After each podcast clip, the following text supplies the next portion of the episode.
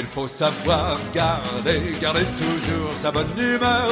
Garder sa bonne humeur, garder sa bonne humeur. Il faut savoir garder, garder toujours sa bonne humeur. C'est ça, c'est ça le secret du Alors bonjour et bienvenue dans un autre épisode de Tous les profs en parlent avec Azra. Et Stéphanie. Alors aujourd'hui, nous sommes vraiment honorés parce que nous avons un invité de renom parmi nous et on l'invite à se présenter. Merci Azra, merci Stéphanie. Mon nom est Mathieu Petit, je suis professeur à l'Université de Sherbrooke à la faculté d'éducation. J'agis habituellement comme professeur euh, au département de pédagogie. Je suis responsable Mhm. du volet de- du développement de la formation pratique euh, dans ce département. Je m'occupe là, habituellement de différents stages. Euh, je chapeaute la formation, l'accompagnement de ceux qui accompagnent les stagiaires. Euh, tout particulièrement le programme en enseignement secondaire et le programme en enseignement de l'anglais langue seconde dans ce département, dans cette Mhm. faculté. Et depuis peu, j'agis à titre là, de vice-doyen à la formation au sein de, de, de, de la faculté d'éducation de l'Université de Sherbrooke. Voilà.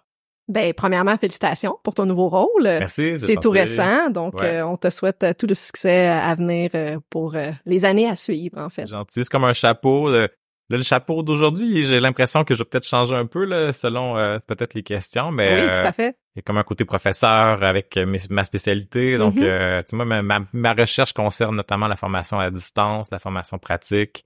Si j'avais à résumer mon sujet de recherche, là, c'est l'utilisation du numérique en formation pratique. Ah, ça c'est C'est un génial beau parce que sujet. C'est un beau oui, sujet. oui, tout à fait. Puis c'est C'est un- sujet essentiel avec euh, en fait la réalité de ce qui se passe aujourd'hui, autant dans les médias, euh, par rapport à la formation, par rapport à justement les stages, euh, ainsi de suite. Fait qu'on va Ouais. peut-être euh, aller tirer ton expérience précédente également. Puis c'est important de mentionner également que tu avais fait euh, ton baccalauréat en tant qu'enseignant. On avait jasé de ça Ouais. avant l'enregistrement euh, de mathématiques, c'est bien Ouais, ça? Je suis un enseignant de mathématiques et d'informatique à la base. J'ai fait maîtrise doctorat, j'ai aussi un diplôme en gestion. euh, donc, euh, mais ça, c'est ça. C'est le, le- le parcours qui Ouais, mène. une euh, belle fois, expérience, des- euh, des- des- expérience terrain, puis euh, également expérience d'études, euh, en fait, d'expérience de, de tous tes projets que tu avais fait et tes recherches. Fait qu'on est super honoré de t'avoir avec nous. Euh, on a beaucoup de questions, en Génial. fait. Euh, des belles questions pour... euh, on a eu euh, des petites euh, informations qui sont venues à nos oreilles par rapport à deux sujets super importants. Le premier, en fait, tu faisais partie euh, de, je pense, cofondateur où tu as développé l'application Sherpa Plus. Euh, c'est une application, en fait, on va t'inviter à l'expliquer davantage, mais c'est une, euh, une application qui va permettre à des enseignants qui reçoivent des stagiaires d'être encore plus outillés puis d'être encore mieux formés parce que c'est pas toujours facile de recevoir un stagiaire. Euh, on, en- entend souvent même de la part des collègues et même moi-même et Stéphanie, on a reçu des stagiaires. On le sait que c'est en c'est une tâche qui va demander des connaissances qui sont pas nécessairement toujours là. Donc, explique-nous un peu comment Shepa peut soutenir les enseignants sur le terrain. Ah, je suis vraiment content d'en parler parce que c'est un projet qui a tellement une belle euh, réception quand on en parle. là. Donc, euh, merci beaucoup de, de- de- de- d'entrée de jeu, d'aborder le sujet. Ben, dans le fond, c'est un projet qui vient du ministère euh, de, l'enseignement supérieur, puis aussi du secrétariat à la jeunesse. En tout cas, c'est un financement euh, qui vient de différents, euh, en tout cas, secteurs là, au ministère. Puis euh, ça découle d'une étude euh, auprès des stagiaires, puis pas juste en enseignement. Dans le fond, Sherpa Plus s'adresse à, dans le fond, toutes les personnes qui accueillent des stagiaires, euh, euh, des stagiaires de l'université ou du collégial, ou voire même Ah, des stagiaires génial. aussi de la formation que pour professionnelle. les euh, entreprises aussi, là. en entreprise, euh, Wow. par exemple, un quelqu'un en santé animale qui accueille un stagiaire en santé animale, mais ça s'applique bien en enseignement. Donc, euh, Mhm. Donc euh, c'est vraiment destiné à- aux accompagnateurs de stagiaires terrain, mais le besoin a vraiment dé- ben, découle d'une étude euh, auprès des stagiaires où les stagiaires nommaient que ben notamment, euh, on aimerait ça que nos personnes superviseurs terrain soient mieux formées à l'accompagnement. Donc, le ministère euh, cherchait, dans le fond, une équipe là, pour porter un mandat de développer une formation puis rapidement, on le temps, dans le fond, ça a été décidé que ça allait être une auto-formation. Donc, Sherpa Plus, c'est une auto-formation entièrement gratuite. Donc, c'est si vous cherchez le formation Sherpa Plus, euh, vous allez tomber sur un dispositif. euh, Puis c'est une formation assez brève. Ça remplace pas les formations euh, créditées euh, de, de, de, de temps de crédit ou les formations même de formation, ben, les formations continues non créditées de, de, de plus longue haleine. C'est quelque chose d'assez court, quelque chose qui se fait en mangeant sa boîte à lunch le midi. Ah, mais ça, c'est parfait. Donc, il y, y a 10 modules dans Sherpa Plus sur les, les sujets forts euh, de l'accompagnement. Fait qu'après avoir fait cette formation-là, qui est peut-être en ben, c'est ça, deux, deux parcours, un de une heure, l'autre de deux heures. Donc, en trois heures, on a une bonne idée de ce qu'on devrait faire à titre d'accompagnateur de stagiaire. Puis on a vraiment pensé à un peu euh, notre public là, donc pas pas des gens qui, qui, qui ont beaucoup de temps non plus. Tu sais, on est Mhm. tous occupés dans nos dans notre travail. Donc le midi, euh, des vidéos courtes, euh, des outils concrets, des fiches synthèse. Donc euh, donc voilà, fait que c'est une formation pour les acteurs terrain afin que l'accueil des stagiaires devienne euh, dans le fond s'améliore et que les stagiaires et euh, dans le fond que les besoins des stagiaires soient davantage répondus lorsqu'ils sont en stage. Oui, parce que c'est un, c'est un sujet tellement essentiel, puis même si moi je recule selon mon expérience, puis peut-être Stéphanie prend chérir, mais quand on reçoit un stagiaire, on n'a pas nécessairement, comme tu as indiqué, la formation de comment euh, prévoir la gestion du stagiaire, comment faire de la rétroaction avec le stagiaire et comment l'intégrer, parce que nous, on a appris euh, par rapport à nos études universitaires, on a également appris de notre enseignant associé Ouais. et de l'expérience du terrain. Donc, recevoir un stagiaire, c'est une toute nouvelle expérience pour l'enseignant. C'est sûr que là, on parle de, des stagiaires dans tous les domaines. Ouais. Nous, on est, on va se concentrer On va se peut-être concentrer plus sur l'enseignement, c'est exactement parfait. parce que c'est une réalité qui est là, puis c'est, c'est un défi pour la majorité des enseignants parce que j'en ai connu dans mon entourage qui ont reçu un enseignant puis en voulaient plus les années suivantes. Ouais.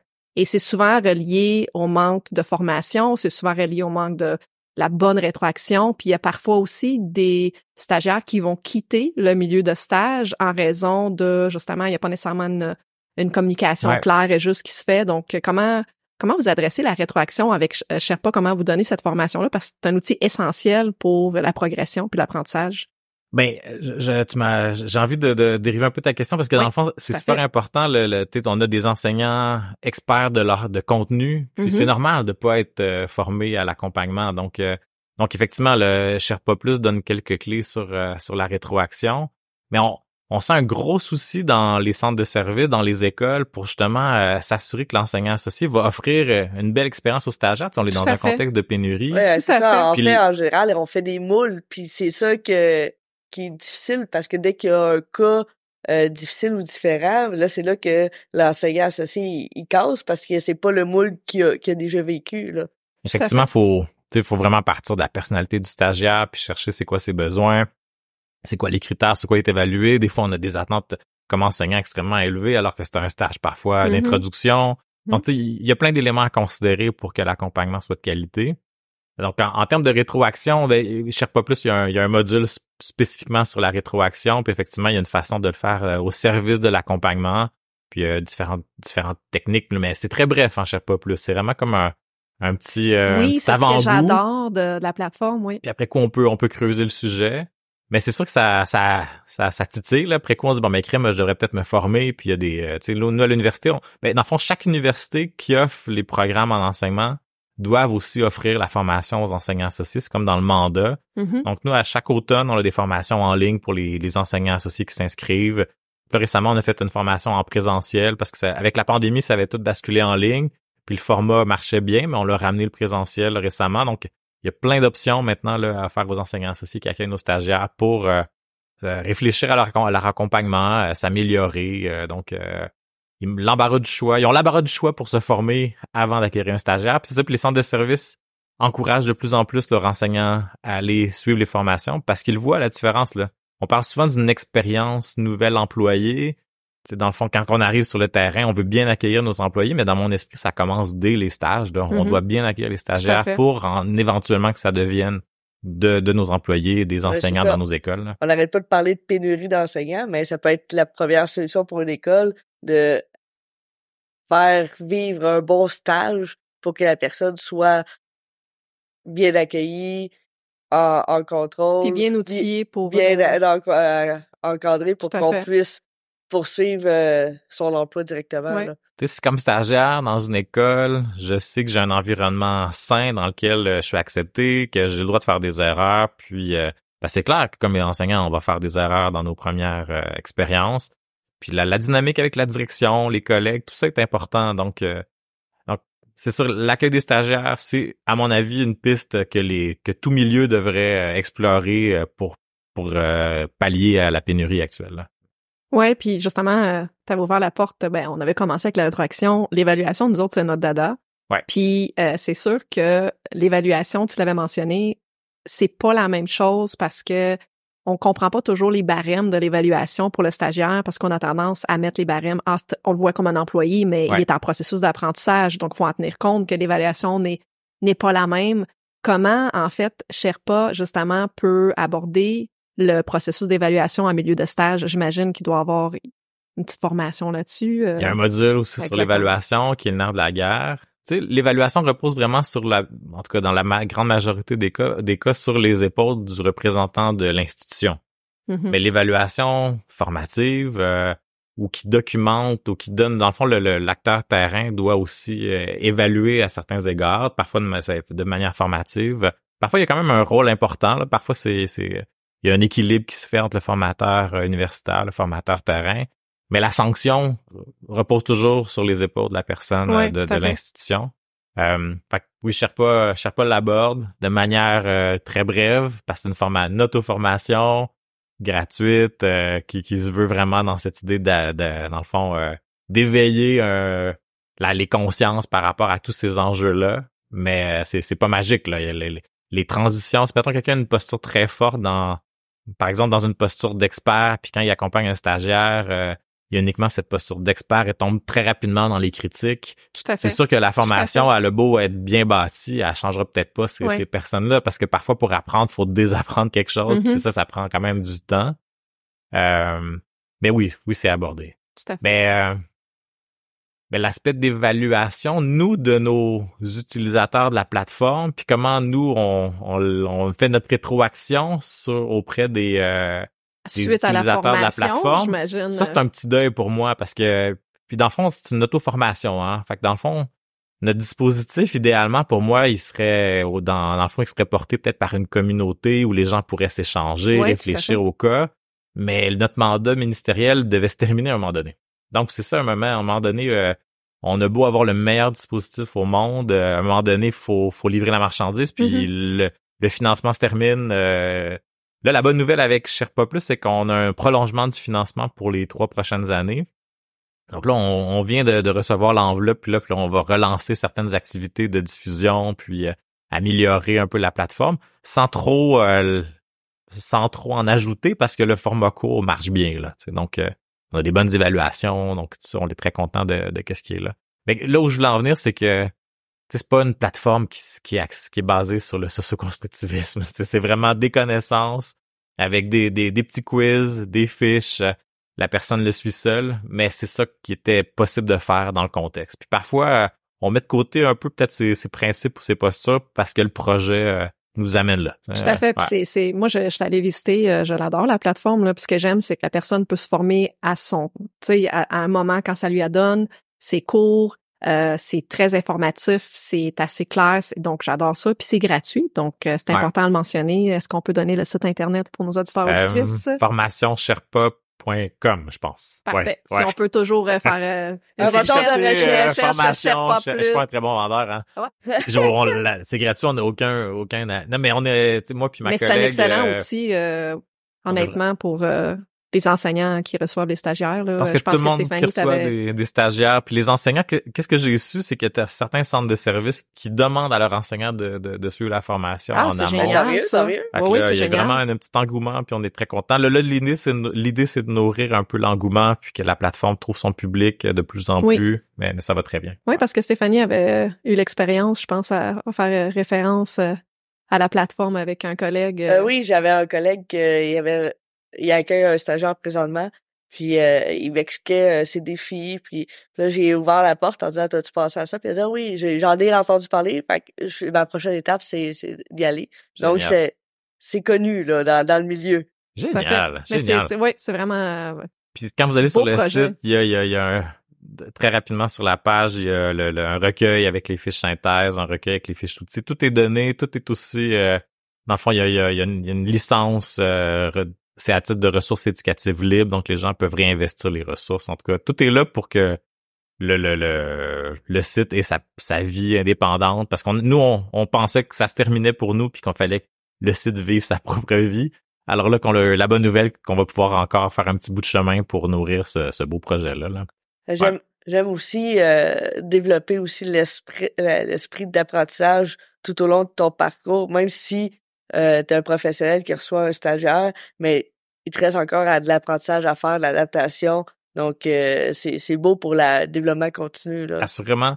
on est vraiment dans un- une logique d'apprentissage tout au long de la vie. Là, puis même comme université, dans les proches... En tout cas, un des défis qui est très actuel, c'est quand nos étudiants terminent leur bac, on parle souvent de formation initiale. Hein.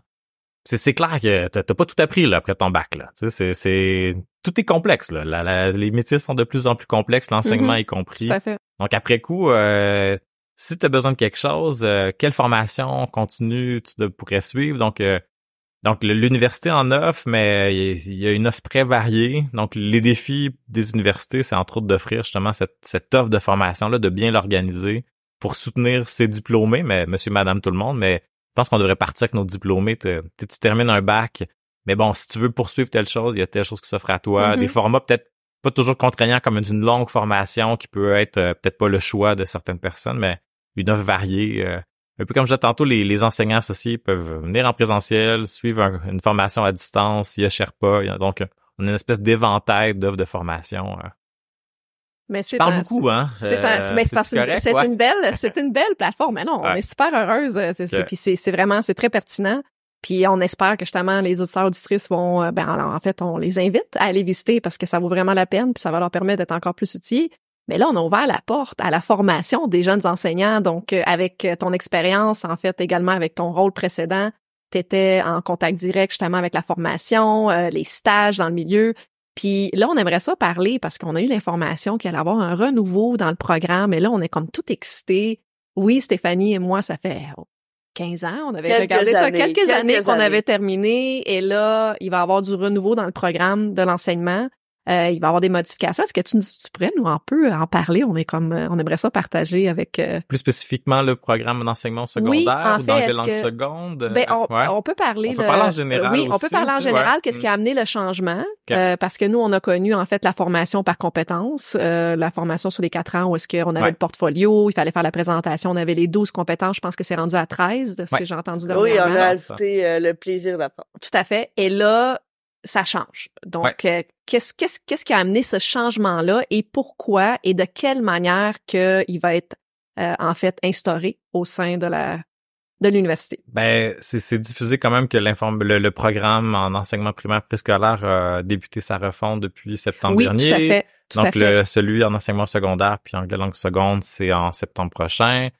Euh, le programme d'adaptation scolaire, euh, adaptation scolaire et sociale euh, va être en révision de programme, donc la, la refonte suivra aussi. Donc, c'est quelque Ah, chose de cyclique. euh, Tu sais, dans le fond, après un certain temps, euh, il y, a- il y a toujours une, Est-ce qu'il y a une moyenne euh, d'âge euh, pour de- les, tu sais, durée, après 10 euh, ans, 10, Ouais, 15 ans? c'est une bonne question. Euh, peut-être 10-15 ans.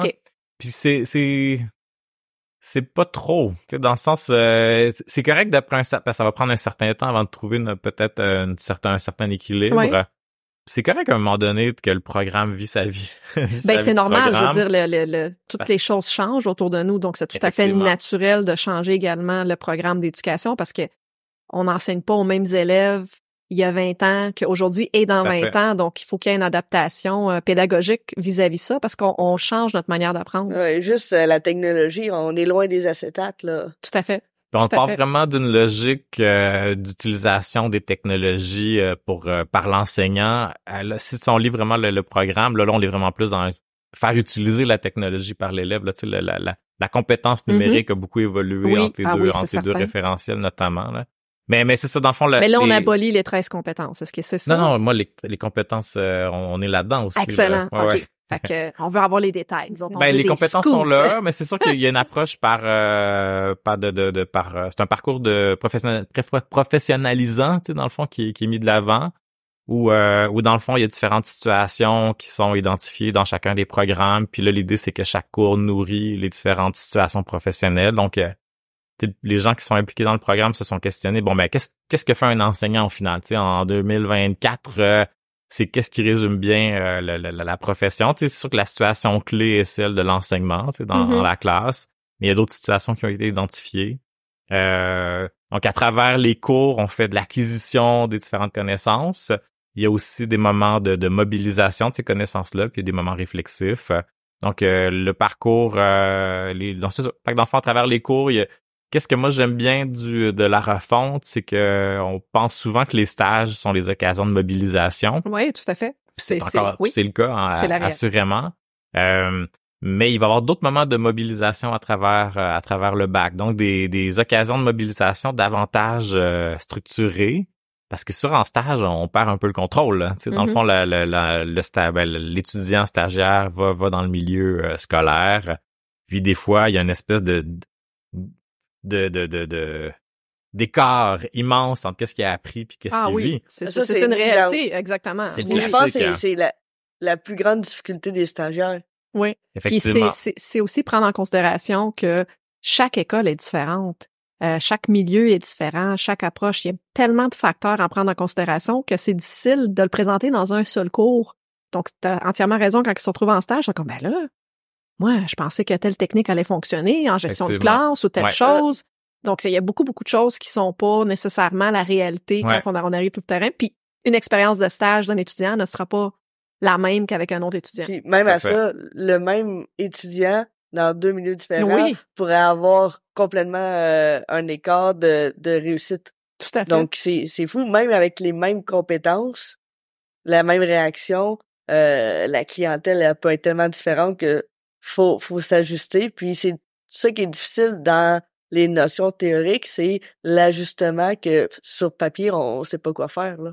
Mhm. Non, puis dans le fond, ça ajoute de la mobilisation pour justement, dans le fond, être capable de, de mobiliser qu'est-ce qu'on a appris, parce que si on le mobilise pas assez rapidement, bon ben effectivement, on peut en oublier Tout à fait. euh, beaucoup. Donc il va, c'est sûr que chaque formateur faisait une certaine mobilisation dans ses cours. Là, donc moi, quand Mhm. j'enseigne un cours, j'ai des petites occasions de mobilisation, puis même certaines évaluations relèvent de la mobilisation. Mais là, qu'est-ce que le, le, le nouveau, euh, la nouvelle approche amène, c'est vraiment des occasions où on mobilise un ensemble de cours, de notions apprises dans différents cours. Donc, j'ai l'impression qu'avec la, la refonte actuelle, quand les étudiants vont arriver en stage, le premier stage, ils vont avoir, euh, un, un- dans le fond, euh, développer des compétences que peut-être les stagiaires en ce moment n'ont pas. Là. Donc, OK. Ah, ça, ils vont être davantage prêts par les occasions de mobilisation plus complexes qui vont leur, leur avoir été proposées en cours de route. Oui, parce que pour les personnes qui écoutent, qui sont pas dans le milieu, le premier stage est très en, présentement en observation. Ouais, c'est En ouais, fait, tout à fait. Euh, la tâche de l'étudiant, c'est prendre un 10-15 minutes de, de prise en charge d'un groupe, mais dans, dans sa totalité de ces 10 jours d'observation. là. Ouais. Donc, euh, c'est vrai que il y a beaucoup plus de passifs que d'actifs. là. Voilà, ben, quand j'avais en tête le premier stage de prise en charge, je pensais peut-être plus au deuxième. Là, tu Ah, euh, c'est le premier stage, assurément, c'est, c'est de Oui, c'est de l'observation. l'observation. effectivement. Tout à fait. Tout à fait. Faut- Mais est-ce que la quantité de stages change ou elle reste quand les même? stages demeurent- le nombre de stages demeure les mêmes. OK. Le On nombre de jours question- également. Le nombre de jours réduit un petit peu. Euh. On est parti d'une, euh, il y a certains temps, il y avait beaucoup de, on misait beaucoup sur euh, le nombre de, justement, le nombre d'heures de stage, puis Ouais, maximiser les âges, on- des- le nombre de stages. Il y a même un financement lié au nombre de crédits associés Mhm, au stage. Tout à fait. Donc, le, le- ce financement-là est plus là. Puis là, le- il y a un effet de rareté de- d'espace dans les programmes en ce moment. tu sais. donc, il y a tellement de choses à enseigner que là, le, le- certains crédits de stage ont peut-être réduit, mais si le stage demeure une partie importante des programmes. Mais avec c'est les, éléments de mobilisation qu'on ajoute, on crée un programme plus équilibré, je dirais. Ok. tu sais. Mais il fallait faire de la place à autre chose. Donc, au lieu de couper des stages, on a coupé dans les crédits, mais pas dans les stages. Fait que, fait que là, on avait ce- cette possibilité-là avec, euh, avec euh, dans le contexte de la refonte. Et quel, Euh, quel type d'éléments, en fait, tu mentionnes que vous allez changer justement, les amener à être plus outillés, prêts pour le deuxième stage, le premier on regarde observatoire. Est-ce Ouais. que tu pourrais me donner des exemples un petit peu plus concrets? Est-ce que vous allez faire venir des experts du terrain? Est-ce que vous allez avoir des échanges? Est-ce que comment ça va procéder? Ben, la présence des experts terrain, ça va être davantage possible justement dans les contextes de mobilisation. Ça, que les mises en situation Ouais. vont, vont être vont être intéressantes pour justement faire appel aux experts terrain pour euh, regarder ça, proposer des cas réels. Mais un élément qui change dans l'approche, c'est que on va vraiment aborder plus rapidement les éléments euh, gestion de classe, euh, Mhm. apprentissage, euh, planification, alors qu'il y avait un certain délai avant d'embarquer dans qu'est-ce qui bâtit le quotidien. En tout cas, là, quand je parle de l'enseignement secondaire et enseignement de l'anglais, euh, par le passé, il y avait beaucoup un début, ça débutait beaucoup par les cours disciplinaires. Donc, Ouais. euh, Oui, on- toujours. ben, ce qui est important, il faut avoir une bonne Oui. connaissance disciplinaire. Mais qu'est-ce qu'on remarque, c'est que nos, nos stagiaires, dans le contexte de pénurie, ils se retrouvent parfois dans des classes extrêmement rapidement. Mhm. Et ils n'ont même pas eu de cours de gestion de Oui, classe, ils n'ont même euh, pas eu de cours de planif. des, euh, des petits contrats, surtout que l'université finit tôt. ouais. Donc, euh, ils, ils acceptent Oui, il y des en a des fois contrats. sont en deuxième il y a- année, ils ont déjà un C'est ça, ils contrat acceptent des contrats mai-juin, puis Ouais. on s'entend fait. pour dire que c'est pas la clientèle la plus facile de prendre un Tout groupe fait. en mai-juin Ben, avec l'examen. Même de la suppléance en première année, là. Ouais, non, on voit Et plein de donc, choses, ça- puis tout se rend pas à nos oreilles, là, mais Ouais. tu sais, mais on est au courant que de cette réalité. C'est, une réalité qui est là, oui, tout à fait. Effectivement, tu sais, puis, puis là, l'idée, c'était de dire, bon, on va les former assez, le plus rapidement possible à Mhm. ces éléments-là. Je pense que par le passé, il y avait l'idée, bon, ben, on va leur développer une bonne connaissance disciplinaire avant d'arriver là, Mhm. alors que le terrain nous dit, ben, ils ont besoin de pédagogie, ils ont besoin de, de didactique euh, pour être capables d'enseigner les, les, les notions. Euh, donc, on, en tout cas, le souhait, c'est aussi qu'il y ait une culture pédagogique, didactique forte dès le départ, tu sais, puis qu'il se développe une identité à titre d'enseignant avant d'être euh, d'être un, un mathématicien ou un, un Oui, quelqu'un en j'adore géographie, etc. Je- j'adore cette, euh, On en tout cas, c'est un, pour moi, c'est pas tant un détail. Pour moi, c'est, c'est important. C'est vraiment Ben, dans l'identité Oui. qui va dégager de, chez nos étudiants. vraiment. Euh, c'est mettre l'accent aussi sur que la pédagogie, c'est une science. C'est pas seulement euh, le, le travail, puis ta, ta science, c'est, mettons, les mathématiques euh, ou, ou d'autres euh, d'autres disciplines. C'est vraiment la pédagogie, c'est une science et Ouais. ça s'étudie aussi. Oui, oui, mettre l'accent sur les professionnels sur le terrain, justement, former leur aspect pédagogique, leur aspect professionnel avant qu'ils soient spécialistes de leur matière. ouais. Parce qu'on se retrouve justement aujourd'hui avec la réalité, pénurie de main-d'œuvre, euh, tu sais, là, on- ça le cachera pas, en adulte par classe. euh, donc, ça, ça vient enlever un peu à- au professionnalisme, aux pédagogues, parce que les gens, ils ont cette euh, mauvaise stigmatisation que tout le monde peut faire le travail d'un enseignant, ce qui est pas du tout la réalité. Donc, je pense que maintenant, j'a- j'adore le fait que vous avez fait la réforme du programme pour mettre justement l'enseignant de l'avant. Et par la suite, on va rajouter les connaissances. euh, Ouais. ça, je trouve ça extraordinaire. Puis je veux pas C'est enlever excitant. On, on va retourner euh, à l'école. ah ouais, on Stéphanie, va on, on va Ben, refaire le bac. Sérieusement, des fois, je me dis, je pense au bac que moi j'ai eu quand j'ai diplômé en 2000, là, puis et le bac qu'il y a à faire aujourd'hui, c'est sûr que c'est à des kilomètres là, on a une qualité Ah, vraiment certain. beaucoup plus grande là.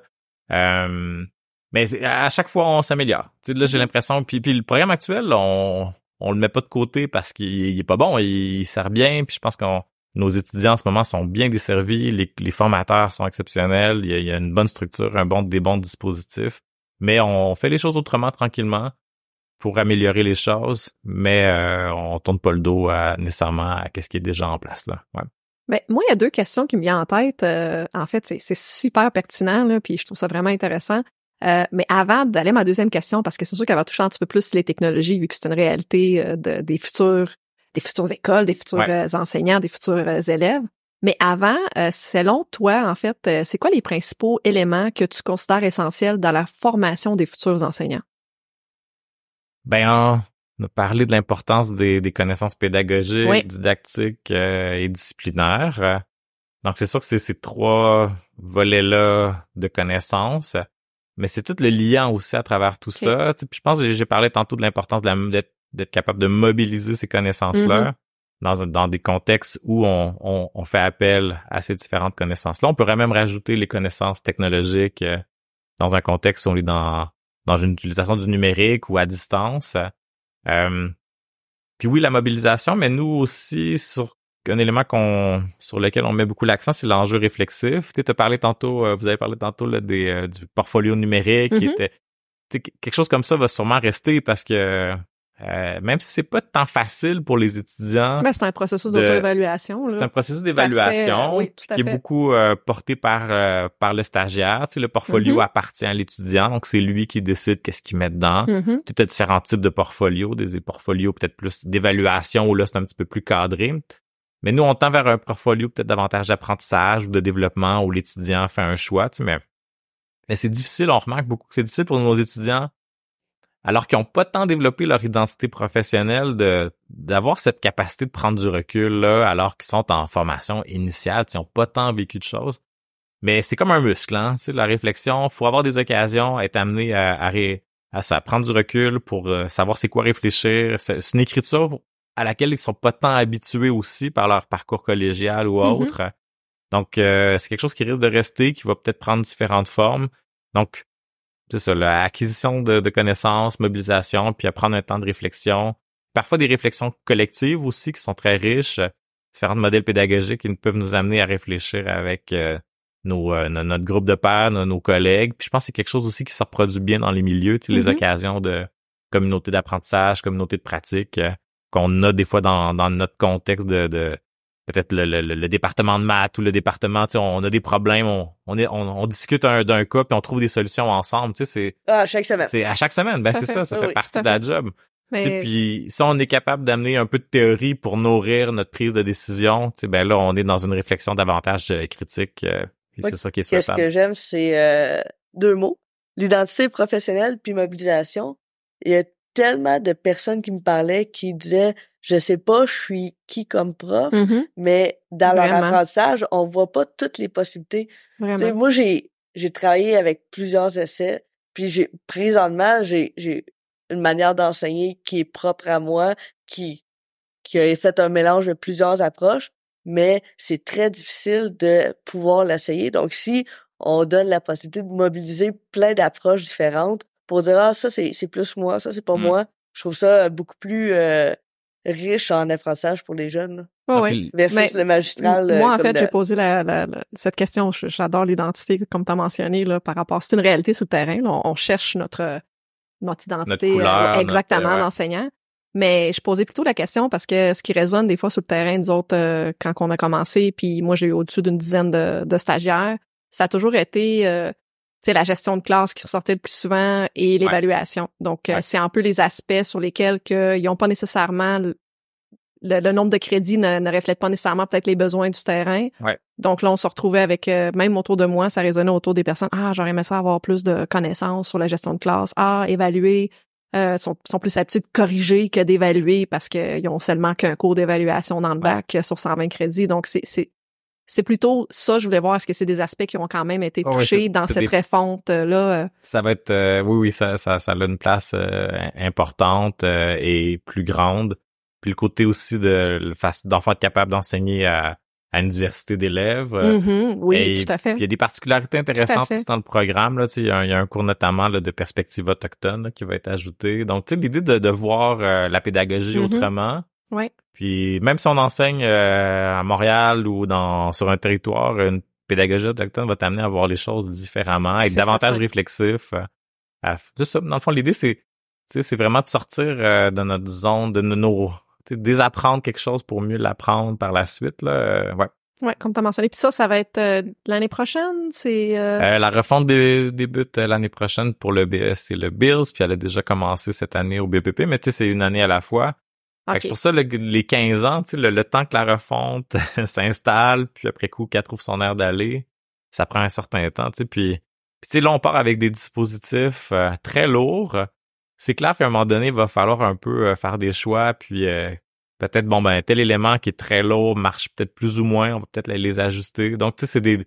C'est vivant, tu sais, c'est- c'est c'est- c'est comme des gros paquebots, là. Euh, Tout à va fait. falloir euh, trouver l'angle qui va convenir selon l'équipe en place. Puis il y a des enjeux aussi financiers avec les Mhm. équipes. Euh, il faut que les équipes en place soient capables de maintenir euh, un programme avec toute la gestion que ça implique. Fait oui, des- on parle beaucoup de pédagogique, mais là, avec mon, ma nouvelle fonction, il y a un peu l'enjeu organisationnel, là, le- le- les enjeux humains derrière, Ben les, oui, derrière il y a- ces changements-là qui sont c'est plusieurs importants aspects, aussi. tout à Ouais, fait. Puis comment le- la faculté d'éducation, en fait, euh, s'assure d'être euh, toujours euh, innovante, puis à la fine pointe de, on peut dire, des apprentissages, de la technologie, parce que c'est sûr que là, on met en place une réforme de programme pour les prochaines, on, on parle en moyenne, là, 10-15 ans, mais est-ce que il y a une flexibilité qui est là par rapport à justement, euh, là, l'arrivée de l'IA, ça l'a un peu euh, déstabilisé, euh, ça l'a fait euh, réfléchir le système éducatif? Ouais. Euh, J'imagine ça en fait partie de la refonte, euh, l'apprentissage, comment l'utilisation de l'intelligence artificielle. Donc, Ouais. est-ce qu'il y a une flexibilité là qui va être ouverte par rapport à les nouveautés qui vont arriver vers nous? Je te dirais face à l'intelli- l'intelligence artificielle, je sais qu'il y a des, il y a des comités et tout ça, puis des gens Mhm. qui réfléchissent, puis c'est sûr que c'est discuté dans différents cours, mais une des facultés la moins stressée par rapport à l'intelligence artificielle, ça a été la faculté d'éducation. Ouais.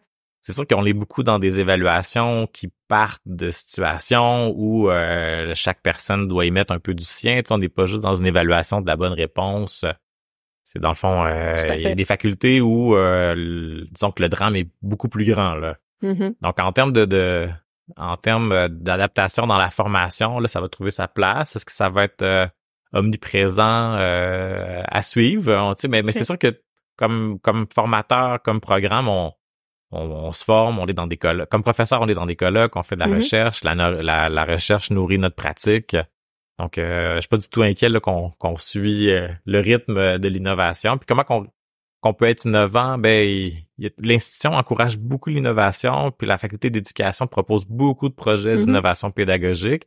C'est un peu euh, coordonné, bien chaussé là dans, ce cas-là. Là, dans, dans le sens où il y a des projets, là, des, des, fonds d'innovation pédagogique qui sont, qui sont obtenus par euh, les pédagogues qui proposent différents projets euh, pour, euh, pour être innovants puis dynamiser les formations. Donc, il y a plein de choses qui se passent. Puis, je trouve des fois tellement, il y a tellement de choses. Là, là, avec la, la, posture que j'ai, je vois, il y a tellement de projets.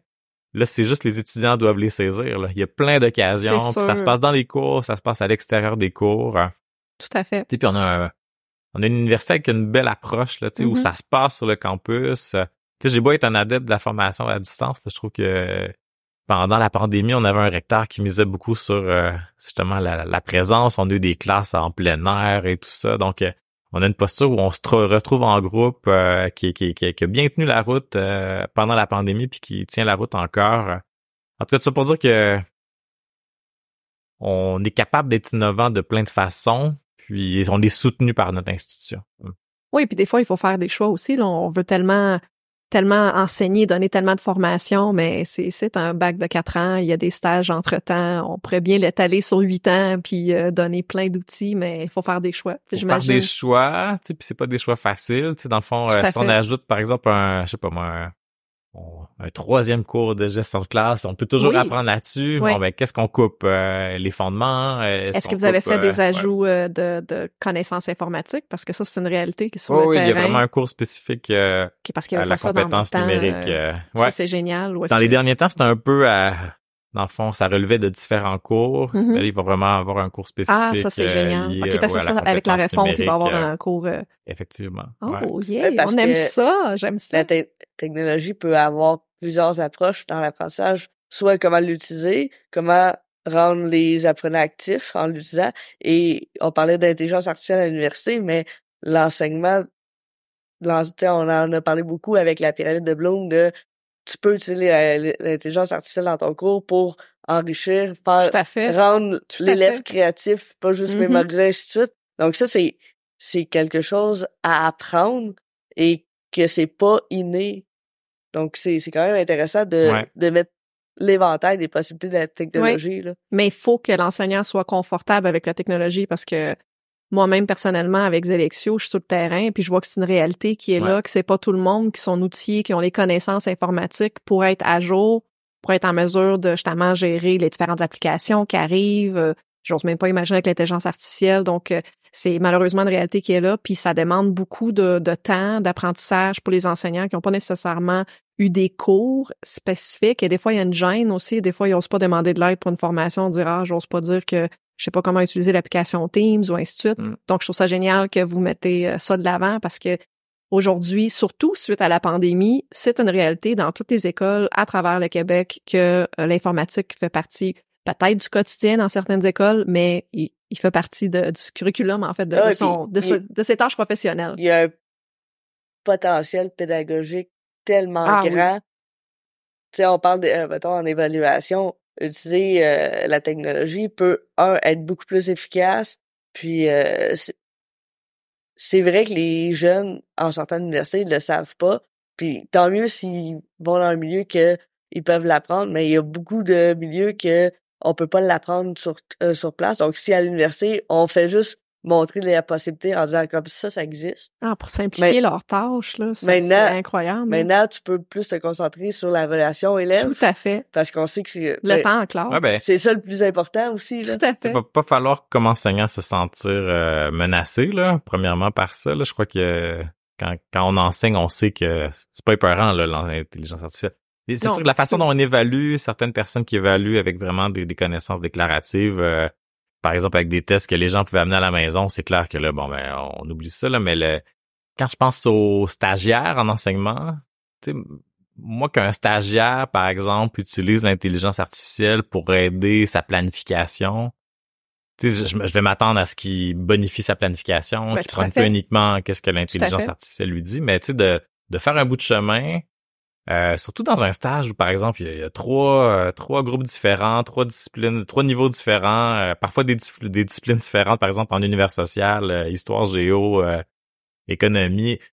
Tu sais, un exemple, pourquoi pas utiliser un petit peu d'aide, puis après coup, peaufiner tout ça, mettre ça à sa main. euh, donc, tu sais, moi, comme superviseur, puis comme équipe, je verrais pas ça d'un mauvais œil, tu sais, mais euh, il y a des petits, il va y avoir des ajustements, il va y avoir des, Euh, il va y avoir des, on va frapper certains murs à différents moments, tu sais, puis c'est déjà arrivé, là, les, les cas de plagiat liés à l'intelligence artificielle, il y, il y en a au secondaire, il y en- il y en a à l'université, Ah, c'est mais certain. Mais il y en a toujours eu des cas de plagiat. Il y a- Que ce soit avec l'intelligence artificielle ou même dans le temps qu'il fallait faire ta recherche dans une bibliothèque où est-ce que tu copiais les phrases directement du livre. là. ouais. Donc, le secret, c'est- toujours de poser des questions puis discuter. Moi, je suis tout le temps avec une entrevue après. Si la personne est capable Ouais, de c'est une belle façon de d'expliquer, t'assurer. Ça fait. va. Tu as utilisé l'outil et non Ouais. le plagiat. Là. Donc, Exactement. euh, il y a tout à moyen de comprendre qu'est-ce qu'il sait versus qu'est-ce qu'il a fait. D'où l'importance Ouais. d'évaluer le processus et non la finalité.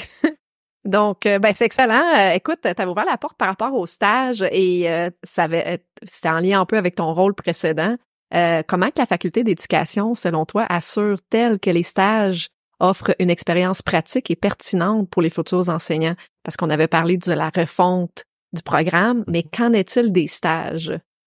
Ben, il y a beaucoup de collaboration avec les milieux qui permet, dans le fond, euh, des bons milieux de stage. Parce que c'est des, c'est des ententes, hein. euh, Dans le fond, euh, c'est un partenariat avec les centres de services, avec les écoles.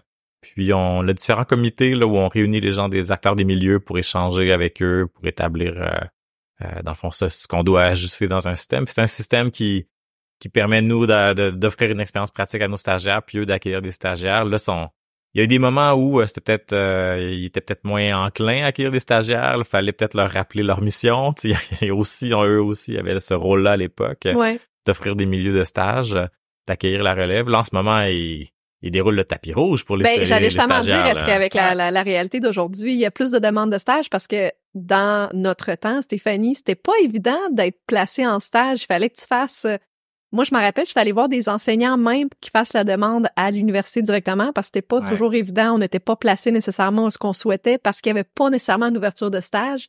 Et là, avec la pénurie, est-ce que, comme tu as dit, ils déroulent le tapis rouge? Ils sont Euh, comme on en veut des stagiaires. de belle façon, tu sais, puis je pense qu'ils le font correctement les les tu sais, puis sont sont ils, ils trouvent des ils cherchent des solutions face Mhm. à, la, à la difficulté de recruter du, du personnel, puis c'est sûr qu'ils voient parfois dans les stagiaires une solution miracle, or c'en est Mhm. pas une. On Non, il faut- exactement. qu'ils prennent le Pas temps de tout. bien de se former. Tu sais, Oui. on, euh, tu sais, on pourrait aborder les stages en emploi tantôt, là, qui, est- qui est comme un enjeu C'était ma question qui, qui, qui prochaine, vient. ben, ben, tu sais, on On peut l'aborder d'emblée.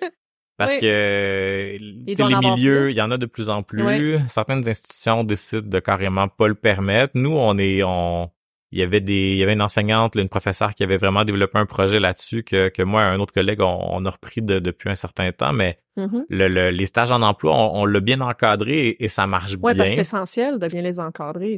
Ben oui, c'est ça. Faut on a vraiment établi des critères clairs tu sais, pour que c'est pas toutes les personnes stagiaires qui se retrouvent dans une classe. Parce que dans le fond, le stagiaire en emploi, quand il est quand il est euh, dans un milieu scolaire, il est moins bien accompagné. C'est certain. Euh, il est pas dans la classe d'un enseignant associé qui Il peut être en classe. permanence, qui est toujours, ben, en tout cas, qui devrait être toujours là s'il y a quelque chose. Il est un petit peu plus laissé à lui-même. Donc, il y a Mhm. vraiment des critères pour que le stagiaire soit euh, soit à un niveau de compétence suffisant pour qu'il puisse vivre une réussite avec cette expérience-là?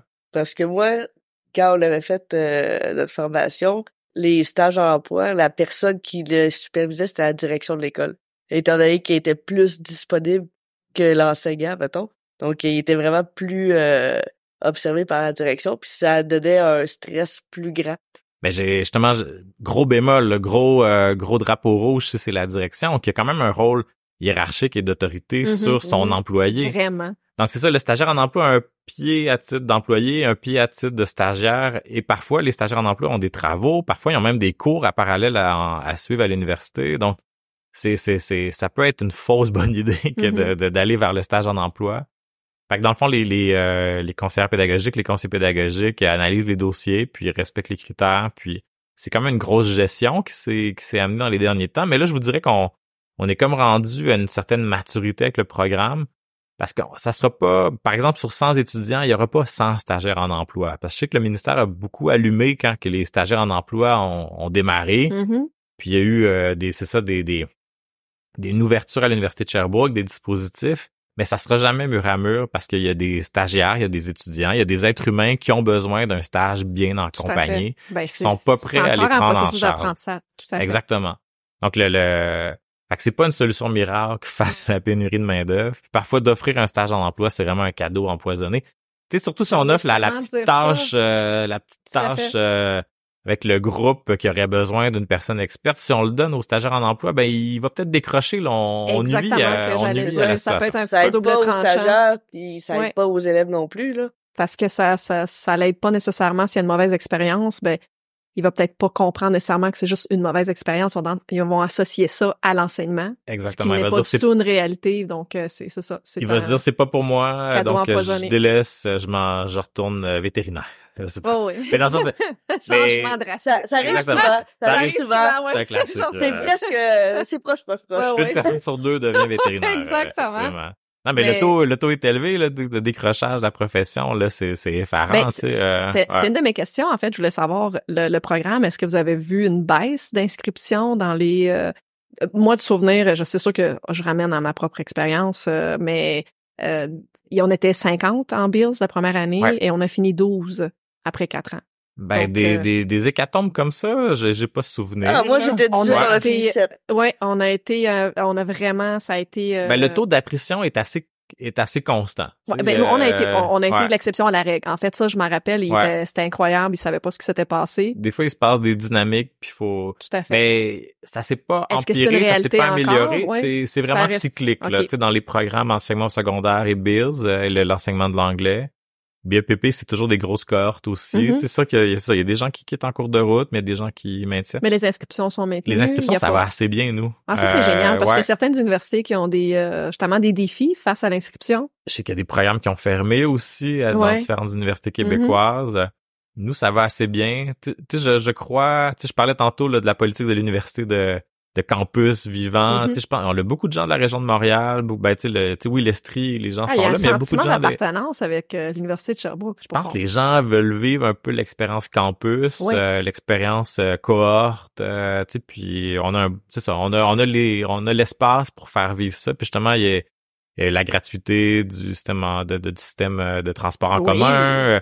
On a beaucoup mis de l'avant aussi la culture à l'université de Sherbrooke, Mhm. chez dans notre faculté. On a tout un programme de passeurs culturels. Donc il y a beaucoup de petits plus plus euh, à Sherbrooke. Donc, euh, à la lumière des événements récents tels que la pandémie, euh, comment la faculté d'éducation intègre-t-elle les enseignements tirés de ces situations exceptionnelles dans la formation des enseignants en vue de renforcer leur résilience et leur capacité d'adaptation? Ah, ben, je parlais tantôt là, des, des situations professionnelles qui vont guider un peu le nouveau le nouveau programme. Euh, ben la situation évolue, tu sais, elle, démarre de manière simple puis elle se complexifie. Mhm. Puis en, une des façons dont elle se complexifie, c'est d'être capable de planifier en présentiel, mais aussi à distance. Oui. Donc, euh, donc oui, cours sur la compétence numérique, mais aussi le fait d'être capable de dire bon ben, ok, si j'ai à planifier un cours dans dans, dans le dispositif numérique de mon école, dans l'environnement numérique de mon école, bon ben je suis capable de l'adapter, puis de quand même de miser sur un apprentissage euh, actif, des pédagogies actives euh, euh, pour faire apprendre mes élèves. Donc, j'ai l'impression qu'avec ces outils-là, dans le fond, puis moi j'ai ce souci-là, là, vraiment il y a eu une c'est la continuité pédagogique là, qui, qui est tom- tombée. Là. Il y a eu un petit temps pendant la pandémie, là, un petit temps mort. Euh, donc l'idée c'est que ce temps ne- il n'arrive n'arrive plus Mhm. si ça avait à se reproduire. Tu sais, puis, puis même pandémie ou pas, ça se reproduit pas, il y a de certaines écoles là, qui font le choix d'avoir certaines journées complètement à distance. Euh, Oui, tout à fait. Puis Oui, euh, quand euh, des mettons une cohorte d'étudiants ou d'élèves qui sont en sport études, euh, comment tu sais comment qu'on les intègre euh, au cours pour pas qu'ils soient euh, trop trop euh, trop dans le fond euh, trop loin des apprentissages ou de la dynamique du groupe? Donc euh, ça s'applique au-delà d'un contexte pandémique là. Oui, il y a beaucoup d'écoles aussi, euh, lors des journées de tempête de neige, Ben ouais. au lieu Mhm. de congé puis faire Oui. la reprise euh, plus tard, ils font on va juste faire euh, des cours à distance, t'as juste à te connecter. Puis euh, c'est de plus en plus populaire. Là. Ah ben, ben, je pense que c'est correct. là. C'est correct d'aller jouer dehors aussi là, pendant ces journées-là, là, mais, euh, mais pourquoi pas? tu sais, Dans, Non, mais l'idée, c'est de trouver un une équilibre. possibilité Ouais. aussi, là. Là. Ah, je trouve ça génial. euh, on retourne. Moi, je suis prête à retourner à refaire mon bac euh, parce que je trouve ça super intéressant. Je trouve que c'est vraiment représentatif de la réalité du terrain, tous les nouveaux changements qui arrivent, euh, pas seulement par rapport à la faculté, mais également euh, peut-être éventuellement une autre refonte du système éducatif. Ça, c'est à suivre. Mais il y a beaucoup de changements. Puis je trouve ça génial que l'université s'adapte par rapport à ça. Puis sûrement que ça va avoir un impact très positif sur euh, la rétention des nouveaux euh, oui, c'est justement. c'est, c'est là-dessus que je vais, je vais être curieuse euh, dans cinq ans si on fait un sondage de savoir est-ce que le taux est, est la même ou qu'il a diminué euh, parce que en ayant une meilleure boîte à outils, peut-être qu'on va être capable de garder nos enseignants. Puis selon moi, ça va être ça euh, la, Puis le côté Garder, garder nos enseignants puis en attirer des nouveaux. Tu sais, le, Mhm. le, le- on- en tout cas, il y a des données de recherche qui indiquaient que les gens qui choisissent l'enseignement, c'est souvent des gens qui ont des enseignants dans leur famille. Tu sais. Un bon un bon indice que la, la profession attire, c'est qu'elle attire des nouvelles personnes, des, des, gens qui ont per- aucun enseignant dans leur famille Ouais. puis qui choisissent l'enseignant. Intéressant. C'est sûr qu'en ce moment, le- le- le- l'éducation, quand dans les médias, euh, sérieusement, c'est, en tout cas, moi, j'aimerais tellement qu'on parle plus positivement de l'éducation dans les médias. Donc, bravo pour votre podcast. Là, tu sais, il me semble qu'il y a une manière Merci. constructive de parler de l'éducation. Tu sais. Ouais. Mais, mais dans les médias généralistes, les nouvelles, euh, tu sais, je sais pas, les, émissions de fin de soirée, on peut-tu avoir des gens qui parlent d'éducation positivement que juste c'est difficile? Tu sais, puis je pense même les syndicats ont leur mot à dire. Tu sais, je, je suis très pro syndicat, mais en même temps, oui, la profession est difficile, mais on peut-tu parler aussi des bienfaits puis du fait qu'il y a des gens heureux là-dedans puis qui, qui, s'accomplissent. euh, donc, euh, ouais. Des passionnés pour en attirer d'autres passionnés. Exactement. vraiment-.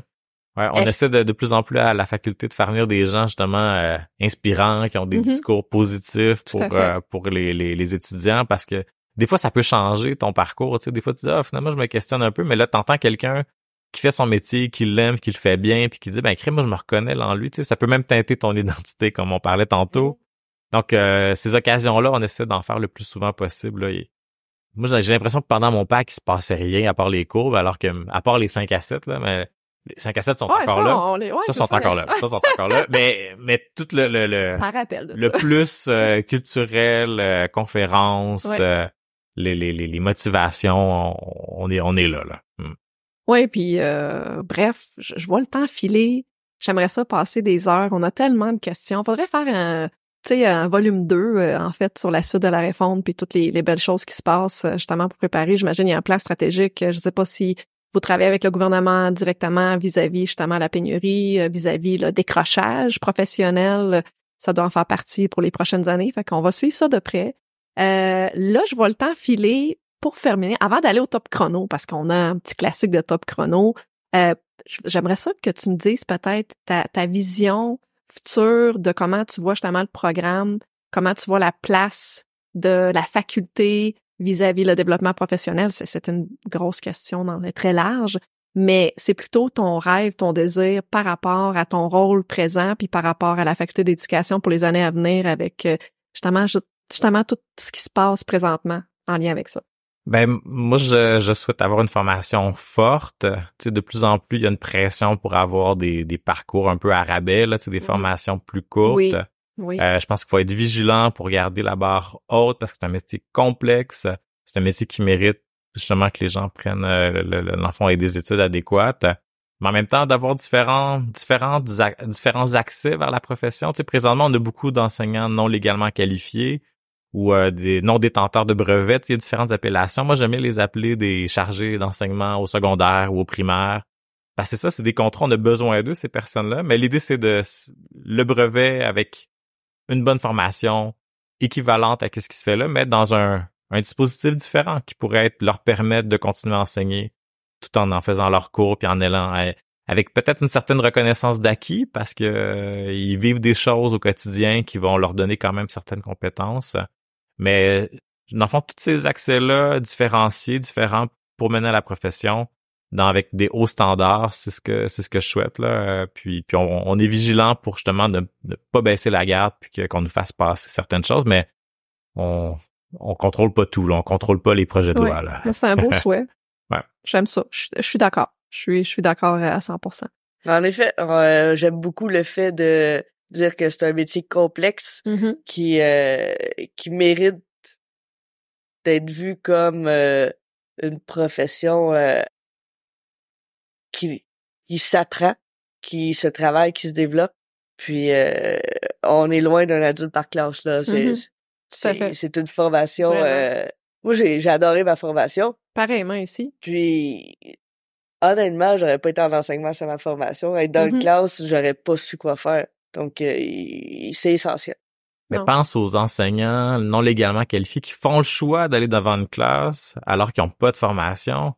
Ouais, ça, ça, ça, prend, ça prend des personnalités particulières, Oui. des gens très confiants d'habitude euh, aussi qui vont là, qui parfois ont à désapprendre certaines choses pour Mhm. s'ouvrir à certaines pédagogies qui va leur permettre d'avoir une certaine gestion de classe puis de, Tout à fait. de, de, de faire apprendre des élèves qui sinon euh, apprendraient pas. C'est pas parce que t'enseignes que eux apprennent, c'est un classique là.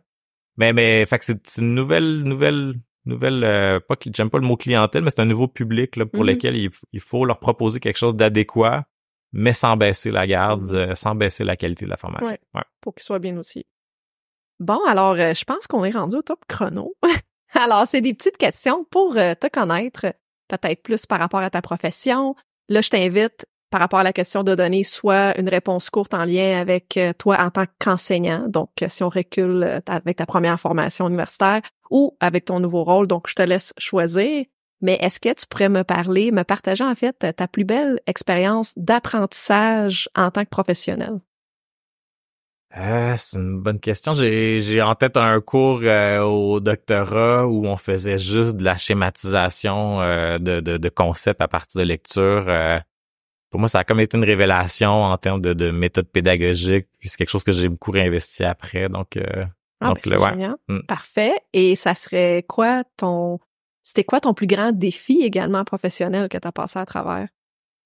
euh, ben, Habituellement, on en a plusieurs, mais tu peux ouais. choisir dans le domaine euh, que tu souhaites. Ben le défi, le défi, euh, c'est des fois de, de des fois j'ai comme des, des nouvelles, des nouveaux intérêts, des nouvelles passions. Puis c'est de développer des nouveaux créneaux. Euh, des fois je sors un peu de, de mon parcours. Des fois je- les professeurs ont un, ont un tracé assez défini puis restent dans ce tracé là. Euh, moi je m'ennuie un peu si je reste dans le tracé. Donc des fois j'ai souvent changé mon tracé. Puis c'est toujours le défi, c'est toujours de repartir, de se trouver une crédibilité, puis de comme chercheur de développer des, des nouveaux projets de recherche, développer, donc aller chercher des, des, des, des subventions pour développer ce, ce type de projet-là. Donc, euh, fait que c'est, c'est, ouais, ce défi-là.